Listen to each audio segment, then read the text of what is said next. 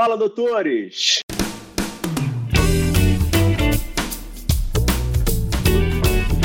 Fala, doutores! Eu sou Ricardo Valente, oftalmologista aqui do Rio de Janeiro, idealizador do canal Fala Doutores, canal esse que vocês já estão conhecendo. Venho trazendo aí celebridades da medicina que são exemplos para mim, que vem tentando é, me modelar e modelar vocês das cabeçadas que elas deram e dos grandes sucessos que elas deram na carreira para chegar onde elas são hoje. Hoje a gente tem aí um, um exemplo para mim, uma ídola, doutora Márcia Macdice, médica cardiologista, 16 anos de Albert Einstein, especialista, uma das maiores especialistas de VVHC no Brasil, certamente, uma das maiores especialistas mundiais. CEO aí da Mac Valor e da Academia do VVHC, que ela vai falar muito disso para a gente hoje.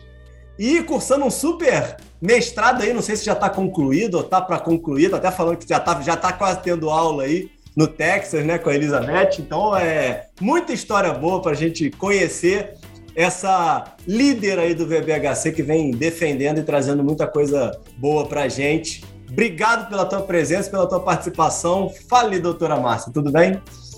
Obrigada, Ricardo. Um prazer estar aqui. Tudo ótimo.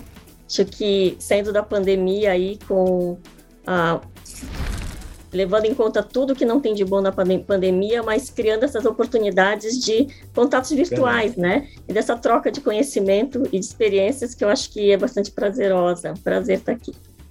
Não, brigadão aí pelo teu tempo aí, pela oportunidade da gente estar tendo essa troca, tá? Mas vamos lá, conta pra gente aí essa novidade aí que está explodindo no mercado, a Academia do VBHC. Como é que funciona isso daí? Situa a gente nisso.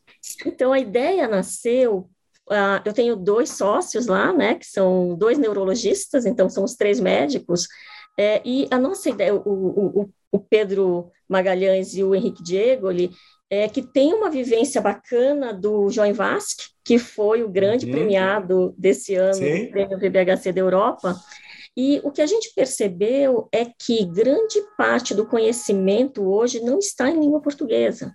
Então, quando a gente fala de VBHC, se você não é fluente em inglês, e você sabe disso porque fez o curso lá com o Fred na Holanda, ou para você fazer esse curso, você falava inglês, eu falava holandês, né?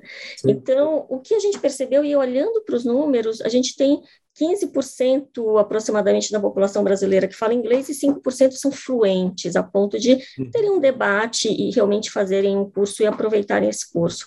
Então, a ideia da academia é trazer conteúdo relevante em língua portuguesa, e aí, por meio de uma parceria que a gente fez com o professor Miller Gray, é, da Inglaterra, a gente está trazendo o glossário de termos em VBHC para a língua portuguesa, a gente está é, fazendo o primeiro atlas de variação em saúde do Brasil, em parceria com o, o, o, grupo que montou isso lá nos Estados Unidos, que é do professor uh, John Weinberg, junto com o professor Mary Gray.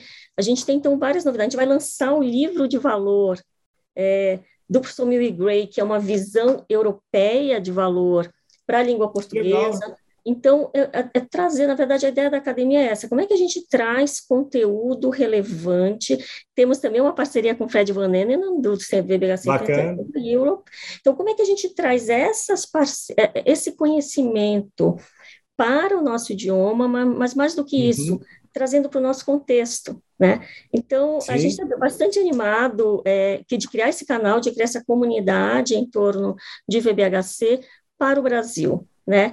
E, e, e conectar as pessoas. A gente sabe que tem a, a, área da saúde tem diferentes atores e, e a gente precisa conectá-los e com uma, uma, vontade enorme de trazer pacientes também é, para essa conversa.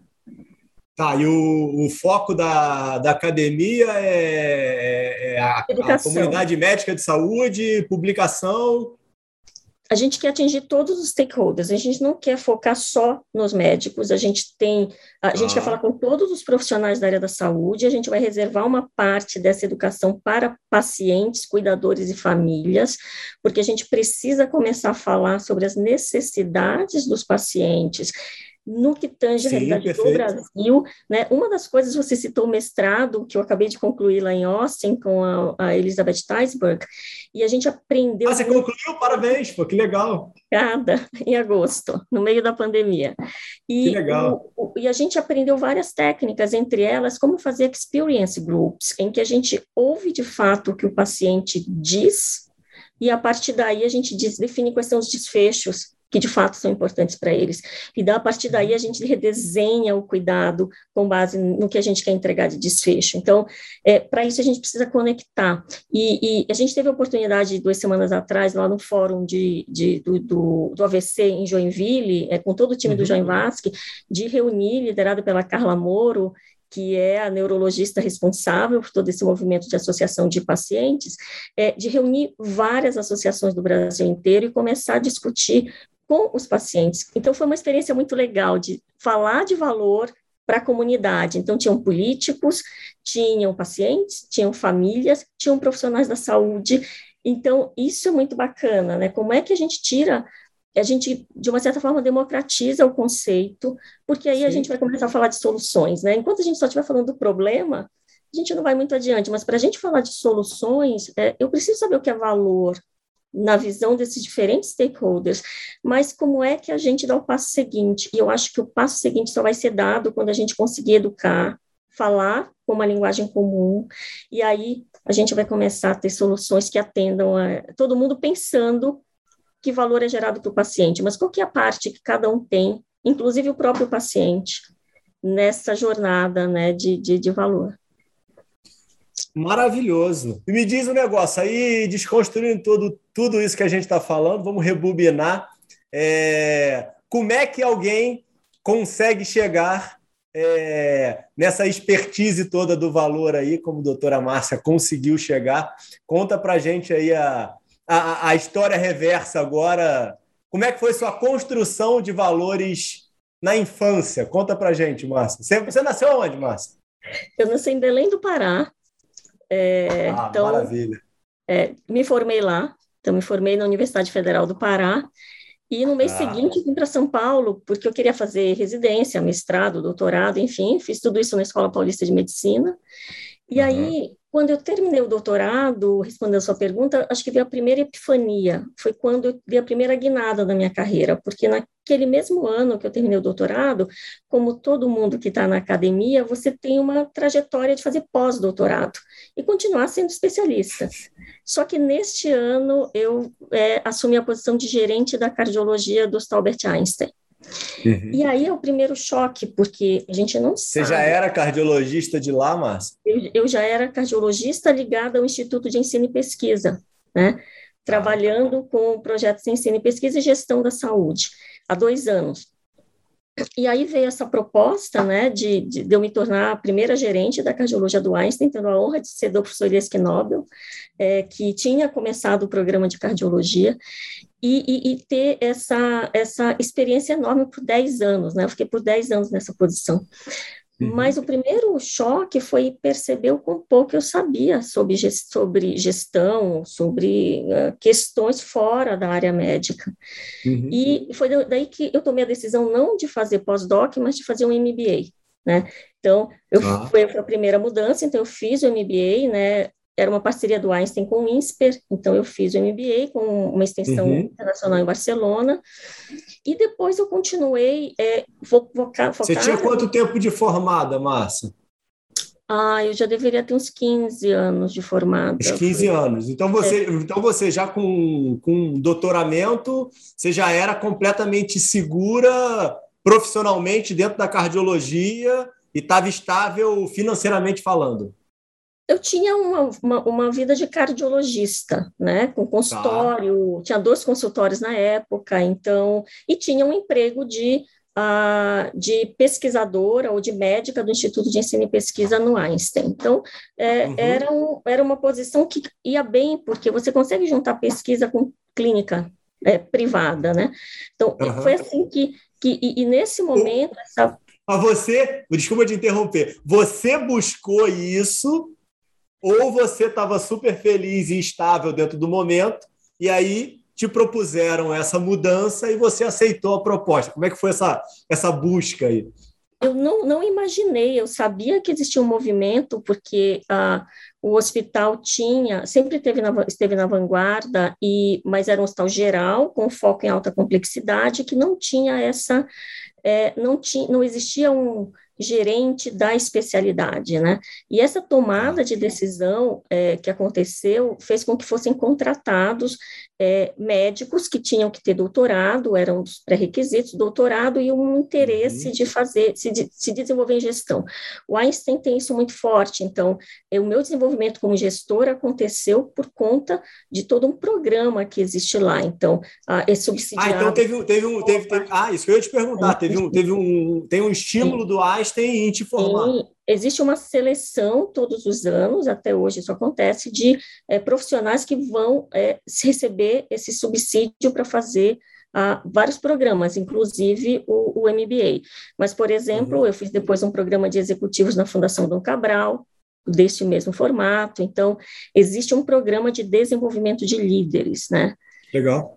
Agora, voltando para a sua pergunta, foi uma enorme surpresa. Eu não, eu estava lá, não é, no ensino e pesquisa, é, já, já tinha vindo da experiência de ser responsável pela cardiogeriatria, pelo ambulatório de cardiogeriatria na Escola Paulista de Medicina, e uhum. é, então eu gostava muito de fazer pesquisa, estava ali feliz fazendo pesquisa, mas eu não esperava realmente ser selecionada ou ser convidada para é, um passo como esse, que é virar gerente de uma especialidade estratégica. Então, uhum. digo, quando o Zé Henrique me chamou e me falou, eu acho que eu fiquei uns cinco minutos assim, até entender exatamente do que, que ele estava falando, porque era um cargo novo, né? Era um cargo novo. Uhum. E, e, e, na questão de, de assistência, é, teu lado sempre foi mais de pesquisa, era mais de contato com os pacientes? Como é que era essa tua realidade dentro da cardiologia em si? Então, eu consegui manter o consultório, sempre gostei muito de fazer consultório, até 2013, por aí, 2013, 2014. E foi uhum. quando exatamente eu fui fazer o curso na Dom Cabral, em que é um curso que você vai no domingo e volta na outra sexta. Então, você faz isso durante um semestre, uma vez por mês, e aí a minha agenda ficou muito complexa. E como cardiologista, uhum. não é fácil e nem é justo uma, uma semana por mês você não trabalhava? Uma semana por mês eu ficava com imersão. É, Caramba, durante quanto tempo? São seis meses o programa. É um programa que dura Entendi. seis meses. É um programa específico para executivo. Uhum, e, legal. O, e, e, nesse período, foi nessa época, quando eu estava no meio desse curso, que eu comecei a tomar a decisão de que talvez não desse mais, porque a agenda, de gestão, ela não é uma agenda sobre o seu domínio, né? Você não tem, uhum. você não tem como cancelar as reuniões e os pacientes não têm como deixar de ser assistidos porque você tem uma agenda. Então, eu acho que isso, embora eu gostasse muito de, de, de sempre gostei, gosto de clinicar, eu, eu achei que era o momento, e aí eu achei que teve um outro fator, que eu sempre falo que a hora que eu percebi que eu estava lendo mais a Harvard Business Review do que a New England, eu achei que era hora de que era hora de parar, porque... Fica a dica! porque é, não dá para eu falar de efetividade, de medicina baseada em evidência, e eu não conseguir me atualizar no ritmo que é necessário né, para a especialidade. Então, acho que isso pesou bastante. É, não foi uma decisão fácil, é uma decisão... Quando foi essa... Teve, teve essa data? Teve um dia que você não vou mais atender ou você foi reduzindo progressivamente o atendimento? é, eu fui reduzindo, né? Tinha um assistente que hoje para mim é um dos melhores cardiologistas que eu conheço, é o meu cardiologista, que é o Bacelar, que, que também é, é alguém que eu mentorei assim durante muito tempo e que começou a me ajudar, mas depois de um tempo é, realmente não dava para compatibilizar as duas agendas, foi ficando difícil. É, e eu já tinha essa, essa noção de que você pode fazer mais por mais pessoas quando você vai para a gestão. É, então, eu acabei é tomando essa decisão. Tá. É, a tua busca acadêmica, antes especificamente da, da, do VBHC e da, da gestão em si, é, foi muito pautada na academia, né? Então, você fez todo. Como é que foi a questão de é, modelos, é, mentores que foram exemplos para você? É, até tem familiar, não te perguntei sobre isso, Márcia. Médicos na família, como é que foi essa construção aí de carreira? Você fez uma carreira dentro da cardiologia brilhante e iniciou uma quase que podemos falar que uma nova carreira, né? Obviamente que utilizando as dores que faz um diferencial do médico ser gestor, é, para chegar onde você está hoje com essa brilhantia. Como é que você. Eu, eu penso que o grande desafio que a gente precisa buscar é aliar a academia com a atividade privada ou do dia a dia e não perder a essência do que a gente aprendeu na academia. E, isso tá. é, eu acho que eu consegui tangibilizar e fico muito feliz. Eu, eu tive quando eu fui fazer a, aplicar lá para Austin e para entrevista. É, você precisa contar essa história e uma das coisas que me deixaram muito feliz foi eu ver que para cada grande para cada grande conquista eu tenho uma publicação. Então, Legal. se você olhar, quando é, a gente implementou, por exemplo, o protocolo de infarto no Einstein em 2005, que foi o ano que eu assumi a cardiologia, e aí, logo depois, em 2008, a gente já publica os primeiros resultados desse modelo. Depois a gente dá um outro passo para começar a publicar para fora do Brasil os resultados para o NCDR, uhum. que é o banco é, de dados lá do, do American College of Cardiology. Eu tenho uma outra publicação quando eu fiz a transição de carreira para fazer o, o, escritório de valor, que eu vou contar depois, eu tenho uma outra publicação. Então, essa, essa veia de gerar conhecimento é, a partir, é, ela existe porque eu antes vim da academia. Então, eu acho que tem um aprendizado de não. A gente publica pouco. Quando a gente não está dentro da academia ou quando a gente está na vida prática, a gente publica muito pouco. E, e, e, não tem tempo ou não tem estrutura, né? Você precisa de um estatístico, precisa de. Uh, mas eu acho que o, o fato de eu ter tido essa carreira acadêmica me trouxe hoje frutos decorrentes das publicações que eu fiz mesmo fora da academia. Então, acho que isso foi um, foi um grande aprendizado, e hoje, hoje eu tento manter isso, né? Estamos submetendo essa semana mais um paper, é de um projeto que eu estou conduzindo ainda, atrelado ao Instituto de Ensino e Pesquisa do Einstein, sobre VBHC na América Latina. Então, como é que nós conseguimos produzir conhecimento de vida real, de mundo real, né? Acho que esse é um é, é, é algo que eu, que eu, que Não, eu esse, teu, esse teu ponto é maravilhoso, né? Porque a grande verdade é que a gente não tem é, reconhecimento e a gente não dá o devido valor na publicação, principalmente quem está na ponta fazendo atendimento.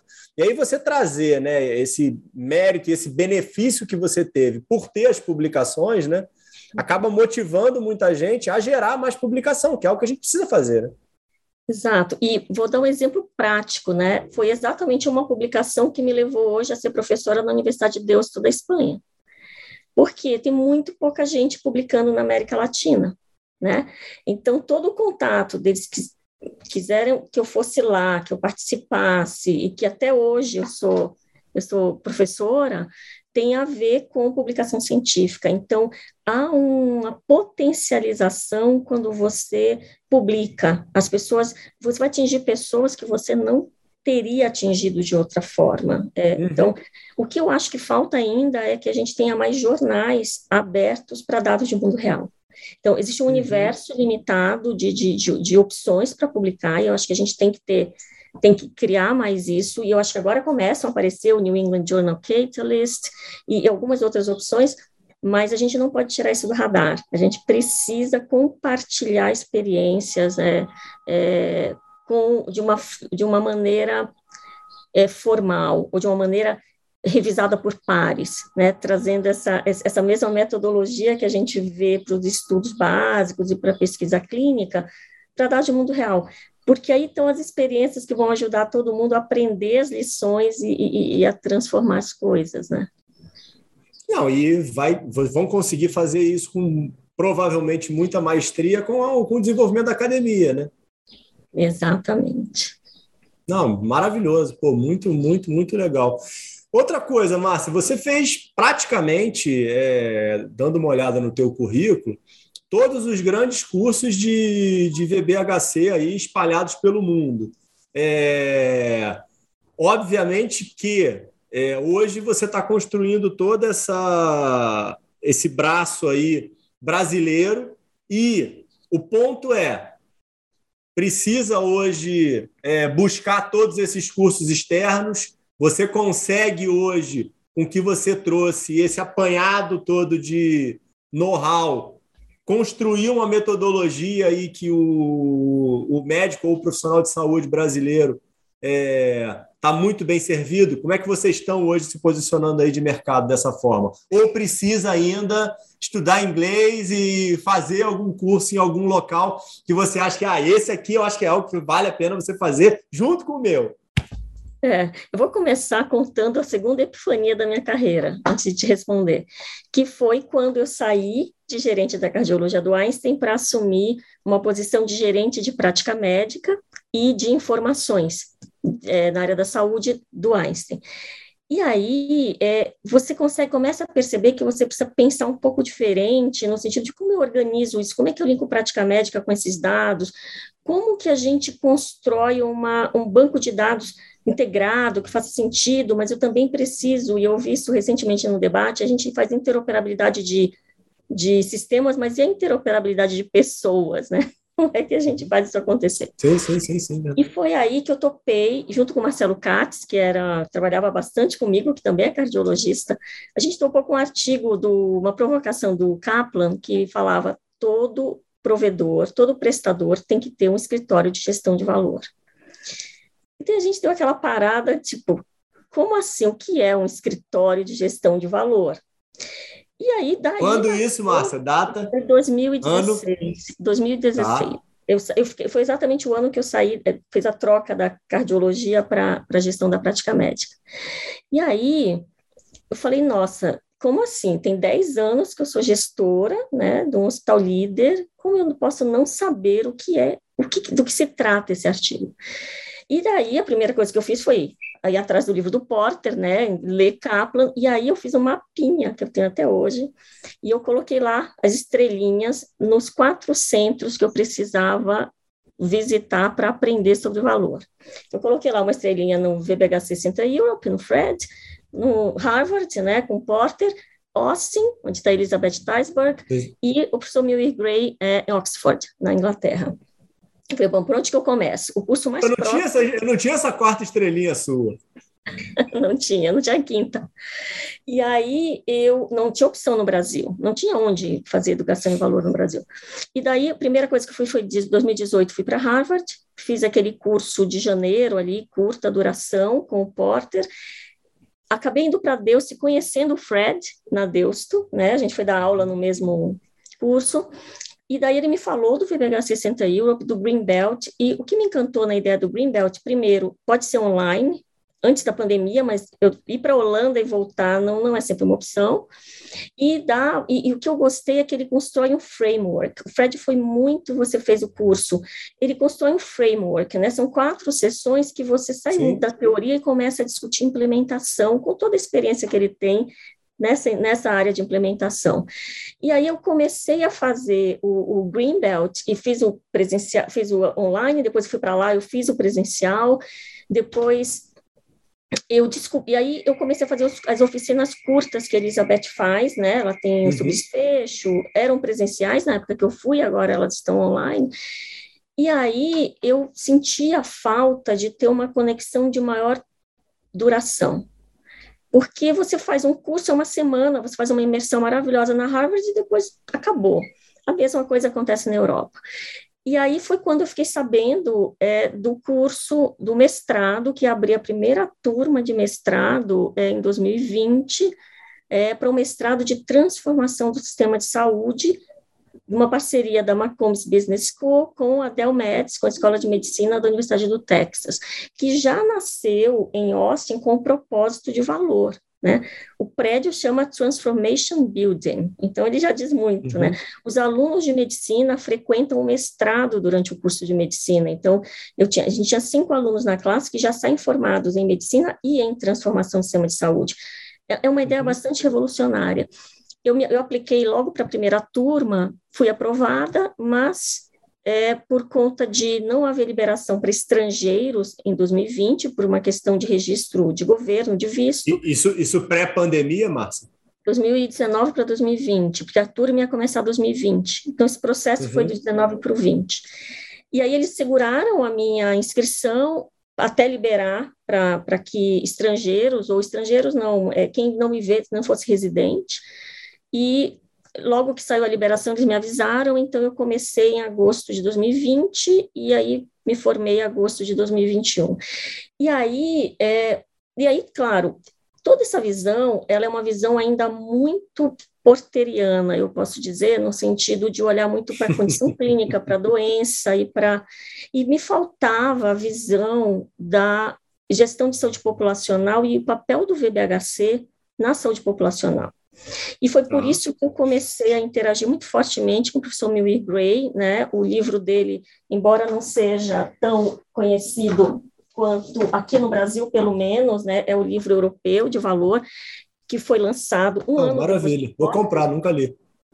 É ótimo. É, eu estou escrevendo a versão brasileira dele, a gente está escrevendo juntos para lançar é, talvez no final desse ano, se der tempo, se não começo do ano que vem, não é uma tradução, de fato é uma versão, a gente está reescrevendo juntos. E aí o que a gente tá, vai trazer para cá? A gente vai trazer a versão brasileira, a versão para o Brasil dos cursos, dos módulos de VBHC em saúde populacional, que é um curso que já existe há algum tempo. Então, a ideia, a pergunta é: a gente já tem tudo aqui? Ainda não, mas a gente, a academia exatamente se propõe a isso. A gente quer trazer várias opções. Eu não vou dizer que para, eu acho que tem dois pontos aqui. Se você fala inglês, eu acho que falar inglês hoje é muito importante, né? Porque você consegue transitar nos dois mundos. É uma, o, o que a gente percebe no Green Belt do Brasil é o network que se forma entre sim, sim. essas pessoas e os debates trazendo para o nosso contexto.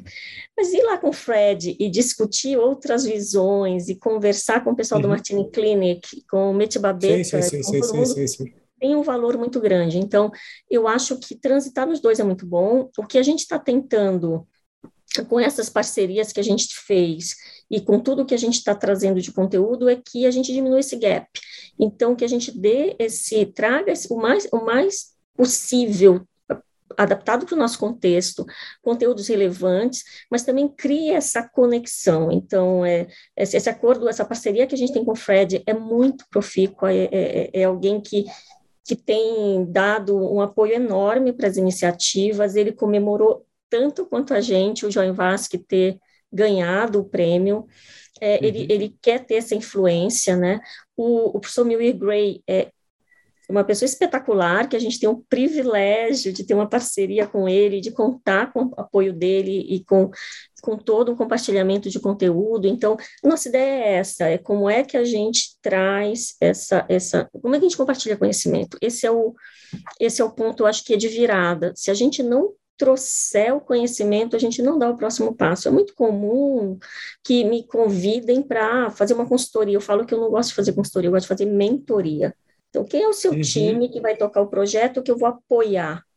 Porque senão a gente não dissemina o conhecimento, né? E aí a gente tem que, e agora, a, além do, da, da, do foco que a gente teve lá nas pesquisas, perguntando para os alunos de medicina quanto, quanto de contato eles têm Durante a faculdade, 14% respondeu que tinha algum contato com VBHC e a grande uhum. maioria era fora, era extracurricular. Quando a gente perguntou para os médicos, foi um estudo que a gente publicou na Value in Health com mil médicos, só é, 30%, 27% tinham tido contato. E aí, 80% deles eram gestores. A gente tem que discutir isso no nível da gestão, mas é quem vai fazer a transformação. Sim, sim, lógico é quem está na linha de frente. E agora a gente teve hoje a boa notícia do CEP, de, da Universidade de Brasília, né, um, um estudos que eu estou conduzindo junto lá com o time da Elaine Capucho, a gente aprovou a pesquisa agora com enfermeiros e com farmacêuticos. São duas pesquisas que a gente vai fazer em parceria da Universidade de Brasília com a Universidade do Porto, é de Portugal, também para pegar a perspectiva e trazer eles para discussão. Porque uma, uma, um survey desses, ele não é só uma pergunta, ele põe as pessoas para pensar. Né? Uhum. Começa a pensar, não, por que, que ela está me fazendo essa pergunta? Que foi o que me instigou lá atrás, né? Por que, por que, que ele está fazendo essa provocação? Por que, que ele diz que todo mundo tem que ter um escritório de valor?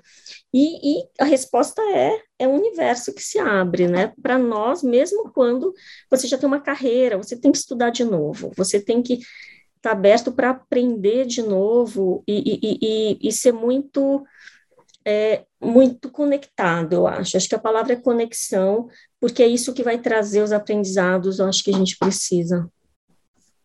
E existe alguma possibilidade desse modelo que vocês estão construindo de fazer algum sistema de imersão nessas conexões que você tem? Isso seria uma, uma baita de uma ideia, né? Vocês estão construindo assim?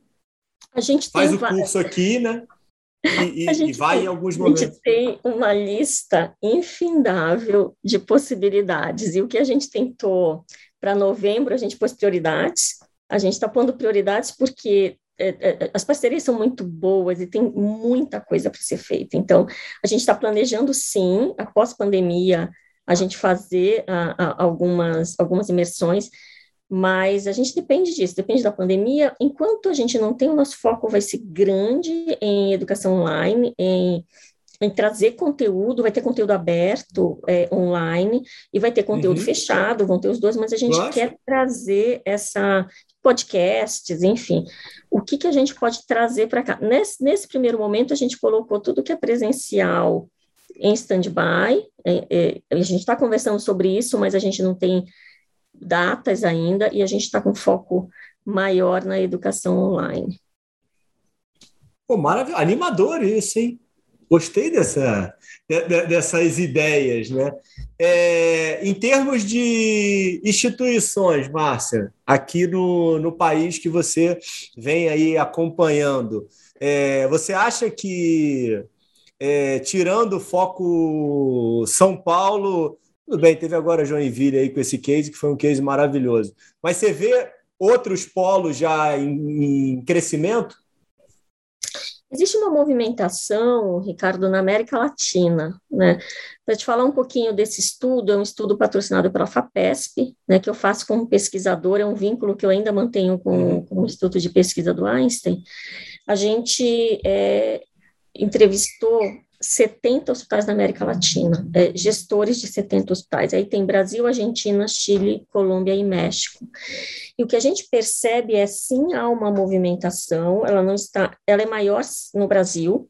O Brasil lidera em termos de coisas acontecendo em torno de coleta de desfechos modelo ITIOM, é, alguns modelos de remuneração, não necessariamente baseados em valor, porque não há essa, não, não, ainda não existe esse link do desfecho com pagamento, na maioria das vezes, mas sim existe, existe um movimento em torno de coleta de desfecho, mas tem um dado interessante. É, se a gente pegar 41% dos hospitais já medem desfechos reportados pelos pacientes, mas menos que 10% faz alguma coisa com essa informação.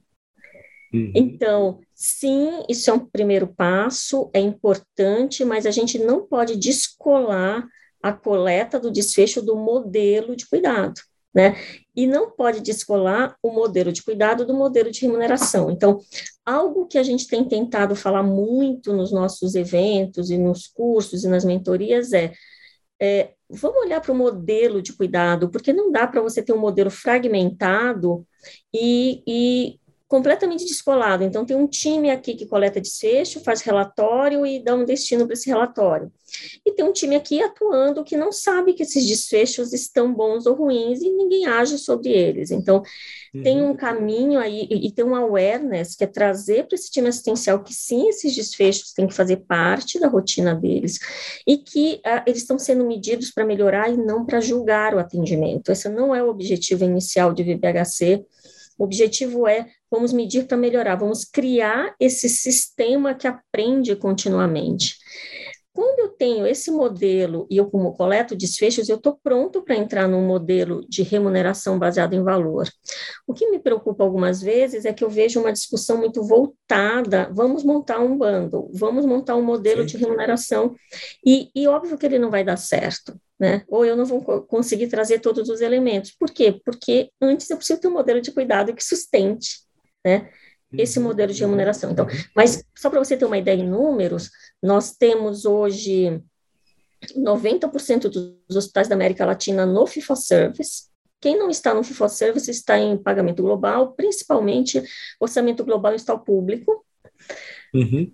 Então, tem ali uns 8%, 10%. Mas desses 90% que estão no fee-for-service, 37% já estão experimentando outros modelos de remuneração.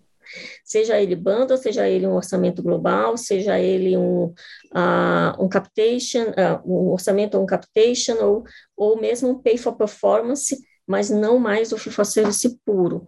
Então, há um movimento, acho que tem, é, que a gente deve avançar mais ao longo do, dos próximos anos, porém, é, não dá para dizer hoje, é, não, não existem dois Join Vasque no Brasil, o, o, o Join Vasque realmente tem um, por que, que o Join Vasque é o grande vencedor? Essa é a pergunta que me fizeram recentemente no, no, uhum. no, numa entrevista. Ele é um grande vencedor porque primeiro que nasceu com um modelo de cuidado. Então, três neurologistas jovens que vão para Joinville e veem que o AVC ali não tem um tratamento adequado, tem um, uma alta incidência, mas também tem, tem alta letalidade, e começam a medir. Então, eles começam a medir, depois eles mudam, a Carla, super executiva, vai lá e monta a primeira, a, o Stroke Unit, né, unidade de AVC, conecta a equipe multiprofissional, começam a olhar para fora do hospital, expandem, trazem o, o setor, é, é um hospital público, portanto, traz uh, um, o gestor público para entender as demandas, muda a lei, conseguem mudar a lei para que não se interrompa a coleta de desfechos, então a coleta de desfecho não é do hospital, é da cidade, e culmina com, há 15 anos atrás, com a instituição de uma associação de pacientes, que dá força para todo este esforço é, ser amplificado. Então, esse é um modelo que, de fato, é extramuros, eles conseguiram, é incrível, né? Você chega no restaurante lá em Joinville, se abre o cardápio, tem lá campanha do AVC, escolha um prato saudável. Faz parte, as, elas conseguiram realmente trazer a comunidade. Esse é o maior case da América Latina, na minha opinião. É, existem outros cases de saúde pública bacanas, na Colômbia tem alguns bem legais, mas nesta envergadura, com estes resultados, é, realmente não é, não é, é não é ainda tão disseminado quanto deveria, mas existem várias iniciativas nos hospitais, e isso me anima bastante, porque a gente tem lá 17 hospitais coletando é, desfechos com ITION, né, com metodologia ITION, no Brasil. Então, eu, eu uhum. vejo como há um movimento, há um movimento, e talvez a gente precise que esse movimento ele ganhe sinergias, né? Quer dizer, se eu estou coletando desfecho, o que, que eu poderia, junto com a operadora, fazer com esses desfechos? Né? Vejo um movimento também na Agência Nacional de Saúde, lá, que lançou o edital para chamar as operadoras para fazerem propostas. Então, há um movimento, e eu acho que o que falta no Brasil, talvez o que mais. Talvez seja a maior, a maior barreira que a gente tem hoje, é não ter registros nacionais, é não ter dados nacionais para que a gente consiga é, fazer o que a Suécia fez, que é usar dados do registro para para alavancar os modelos, é, tanto de remuneração quanto de cuidado. Acho que tem uma insegurança muito grande na mudança, né, Márcia? Acaba que é uma zona de conforto, né, que tem que sair, é o que você falou, né, 90% do, dos hospitais trabalhando com um modelo de pagamento, né, e aí trago aí a sardinha para o meu lado, na questão da oftalmo, a gente trabalha muito dependente do fee-for-service, né, e o pensamento de mudança desse modelo é, gera uma insegurança para toda a classe. Né? Então, é você conseguir mostrar cases de sucesso, como você bem está falando, que deu uma certa segurança que vale a pena ter essa, essa mudança. Né? Sem esses cases, e aí acaba que é, indiretamente a gente vai só valorizando a academia sem nada combinado e proposital, mas é verdade, a conversa vai a ideia que vocês tiveram é uma ideia brilhante, né? Porque precisa disso, né? É dor mesmo, né? Tem que pilotar. Eu acho que, é, sabe aquela história de que ninguém sabia se a, se a telemedicina ia dar certo antes da pandemia? Uhum. E hoje, tanto profissionais da saúde que tinham resistência, quanto os pacientes experimentaram. E a partir da experimentação, a gente consegue dizer isso aqui funciona, isso para isso aqui não funciona, para isso eu preciso de um modelo híbrido, para isso aqui eu tenho que fazer presencial. O BBHC tem que experimentar. Então, eu acho que nós precisamos criar sinergias entre indústria é, pagador e prestador para que a gente Isso é fundamental pilotos. A gente precisa começar a fazer pequenos ensaios sem grandes contratos de longo prazo e sem grandes transferências de risco no começo. Eu não uhum. preciso uhum. começar um modelo transferindo todo o risco de um lado para o outro, porque isso não é compartilhar risco, isso é transferir risco. Então, uhum. como é que a gente consegue um modelo? E a gente viu vários incentivos acontecendo, como pagamento por reporte de indicadores, como pagamentos atrelados, por exemplo, à coordenação do cuidado em oncologia. Então, como é que. Porque é fácil dizer, eu vou entrar no modelo de remuneração e aí é, a gente precisa coordenar o cuidado. Isso é custo para o prestador se ele for fazer isso no modelo que o modelo de, de, de pagamento não pague por algo que vai além do atendimento presencial. Então, como é que se criam esses incentivos? Então, eu acho que tem uma, uma conversa e, e por onde a gente começa e como a gente começa. Com, eu, não, eu, eu posso começar fazendo pequenas transferências de risco, testar o modelo, testar as métricas e reconversar. Tem que ter essa abertura. Vamos sentar daqui três meses e ver o que está funcionando e o que não está funcionando e fazer esses ajustes, né? É, acho que, é, acho que é a, se a gente não experimentar, a gente não vai sair do discurso. Mas você acha que a, o início da mudança, ah, eu ia até perguntar isso que você estava colocando agora, né? Como começar? Tá, eu acho isso que é uma das maiores dores, e aí, é, voltando aí para o que você está fazendo em termos de educação, é, o começo parte por um aculturamento, né? Não tem jeito, né? Se a pessoa não tiver é, dentro daquele propósito, é, uhum. ninguém vai começar nada, né? Eu acho que tem a cultura, mas a cultura ela é, ela muda por conta de informação. Então, o primeiro ah. passo é medir o resultado do que a gente faz. É, uhum. Medir custo não é tão importante quanto medir resultado de desfecho, porque eu posso olhar para contas médicas, isso não é custo, né? É, é, é valor sim, faturado. Sim, sim, sim é custo para operadora, mas para o prestador, que é quem vai de fato entregar valor, a gente tem que ter isso claro, né? O valor ele é gerado uhum. na interação do paciente com tá, quem está prestando o cuidado ali na ponta. É, então, a gente precisa muito ter o prestador como parte dessa cocriação. E aí, quando a gente olha e, e, e vê que mesmo os chamados centros de excelência, vocês não conseguem, eles não conseguem mostrar os desfechos, esse é um primeiro passo. Então, a mudança de cultura, eu acho que ela vem de duas maneiras. Um, quando a organização comunica claramente que quer dar esse passo em direção ao valor, isso tem que ser uhum. estratégico, uhum. tem que ser da organização. O médico, por mais bem intencionado, outro profissional da saúde, enfermeiro, às vezes aparece no curso de Greenbelt e fala assim: nossa, então a gente. Eu falei, você combinou com seu CEO? Você combinou com a sua diretoria, porque a transformação que VBHC Concordo. demanda não é uma melhoria isolada. Então, como que a, aquela organização sinaliza claramente que ela vai criar o contexto para que a mudança aconteça? Então, esse é um ponto. Para que se crie esse contexto, eu preciso de dado, e eu preciso de dados que façam sentido para o time clínico, que façam sentido para o ah, paciente. Então, não adianta a gente só olhar para a taxa de incidência de infecção de catéter.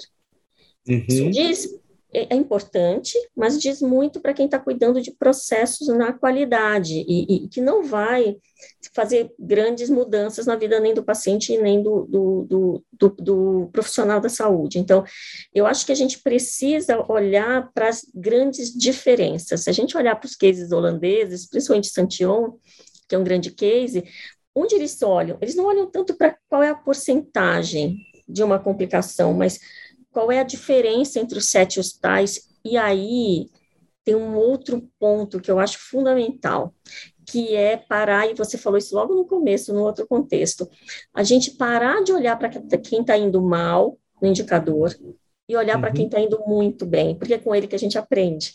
Então, Santion é, tem essa história de se, se você está num nível muito além da média, né? E vamos sair da idade média. A gente não tem que ficar olhando a média. Ninguém quer estar na média, quer uhum. estar entre melhores, né? e aí, aqui na, nos melhores, tem muita lição para aprender. E o que eles fizeram lá em vários cases, né? Como o da infecção, por exemplo, viram que tinha um, um hospital que fazia um preparo completamente diferente dos outros e tinha uma taxa de infecção muito inferior todo mundo aprende e todo mundo muda e todo mundo melhora. Então, como é que a gente olha para os nossos indicadores, sem olhar e apontar dedo e sem olhar para cada faixa, mas por que, que a variação existe? E, e, variação em medicina é parte do nosso negócio. Né? Uhum. A gente não vai nunca eliminar a variação, porque senão a gente vai tratar os pacientes como carros, eles não são carros, né? uhum. né? a gente aprendeu isso no Greenbelt. Eles, eles, não são carros. Então, o que, que, a gente precisa fazer? A gente precisa que esse, essa variabilidade seja explicada. O Fred usa uma palavra que é abraçar essa uhum. variação. Como é que eu entendo e separo o que é a variação que faz parte das características ou preferências do paciente, da variação que é injustificada e que aí eu preciso atuar sobre ela e padronizar o máximo possível com base na, nas evidências disponíveis. Só isso causa uma mudança enorme. Aí até agora eu não falei de modelo de remuneração, eu não falei de medir custo. Sim. E numa discussão que a gente teve com a Elizabeth, é, ela tem uma clara convicção. Ela fala, Márcia, às vezes você nem precisa medir o custo real. Só esse movimento de olhar para o modelo assistencial e olhar para os desfechos, você reduz custo. Porque a melhor prática tem menor custo, né? Porque tem menos complicações, porque tem menos desperdícios. Então, a, equação de valor, que é desfecho sobre custo, a gente tem que olhar primeiro para os desfechos.